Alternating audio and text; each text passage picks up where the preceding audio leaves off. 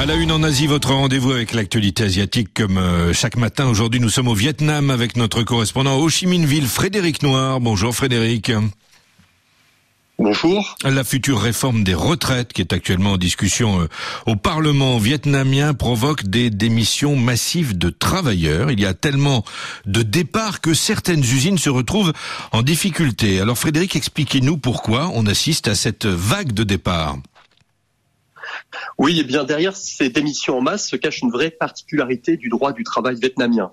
En effet, les cotisants peuvent, après un an de chômage, demander le versement en une fois des sommes cotisées. En somme, ils peuvent toucher en une fois l'intégralité de leur retraite. Un système qui pourrait bientôt être remis en cause. Un nouveau texte de loi est en effet en préparation au Parlement pour remettre à plat le système des retraites. Une nouvelle loi qui fait peur aux gens qui craignent qu'elle leur soit moins favorable et que leur retraite en pâtisse, qu'elle soit revue à la baisse. Du coup, les gens démissionnent et demandent le versement de l'intégralité de leur cotisation retraite en une fois avant l'adoption de la nouvelle loi prévue en 2025. Et la situation est préoccupante car les chiffres sont assez significatifs. Durant les six premiers mois de l'année 2023, ce sont quand même 665 000 personnes qui ont quitté le système. Beaucoup déclarent retirer cet argent pour le placer à la banque ou parfois pour démarrer leur propre entreprise non déclarée. Alors face à cette vague de, de départ, euh, Frédéric, quelle est la réaction des autorités vietnamiennes?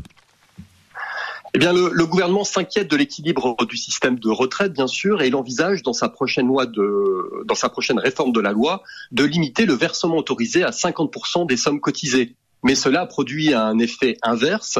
Les gens, sachant qu'ils ne pourront peut-être plus bientôt retirer toute leur retraite en une fois, se sont justement précipités pour le faire. Oui, euh, dites-nous un peu plus sur euh, le système actuel de retraite vietnamien. Est-ce que les pensions, par exemple, sont suffisantes pour vivre?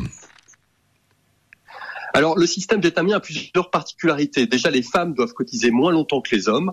À l'heure actuelle, au Vietnam, pour toucher une retraite à taux plein, il faut avoir cotisé pendant au moins 35 ans pour les hommes et seulement 30 ans pour les femmes. Les salariés auront alors droit au taux de pension le plus élevé, soit 75% de leur dernier salaire, sachant que l'âge de la retraite euh, pour les hommes est de 62 ans et pour les femmes de 60 ans. Mais la vraie originalité du système, c'est que le taux de pension est limité par le haut. En effet, pour combler l'écart de pension entre les hauts et les bas salaires, la loi stipule que les retraités les plus riches, quel que soit leur niveau de rémunération antérieure, ne peuvent toucher au maximum que 27 millions de dons par mois, soit environ 1021 euros mensuels, sachant que le montant moyen des pensions est assez bas au Vietnam, en moyenne seulement 216 euros mensuels en 2022. Mais dans ce pays, la solidarité familiale est très forte, les gens vivent souvent ensemble, en famille, y compris avec les grands-parents, il n'en reste pas moins que beaucoup de personnes âgées, pour joindre les deux bouts et aider financièrement leur famille, continuent à travailler jusqu'à tard.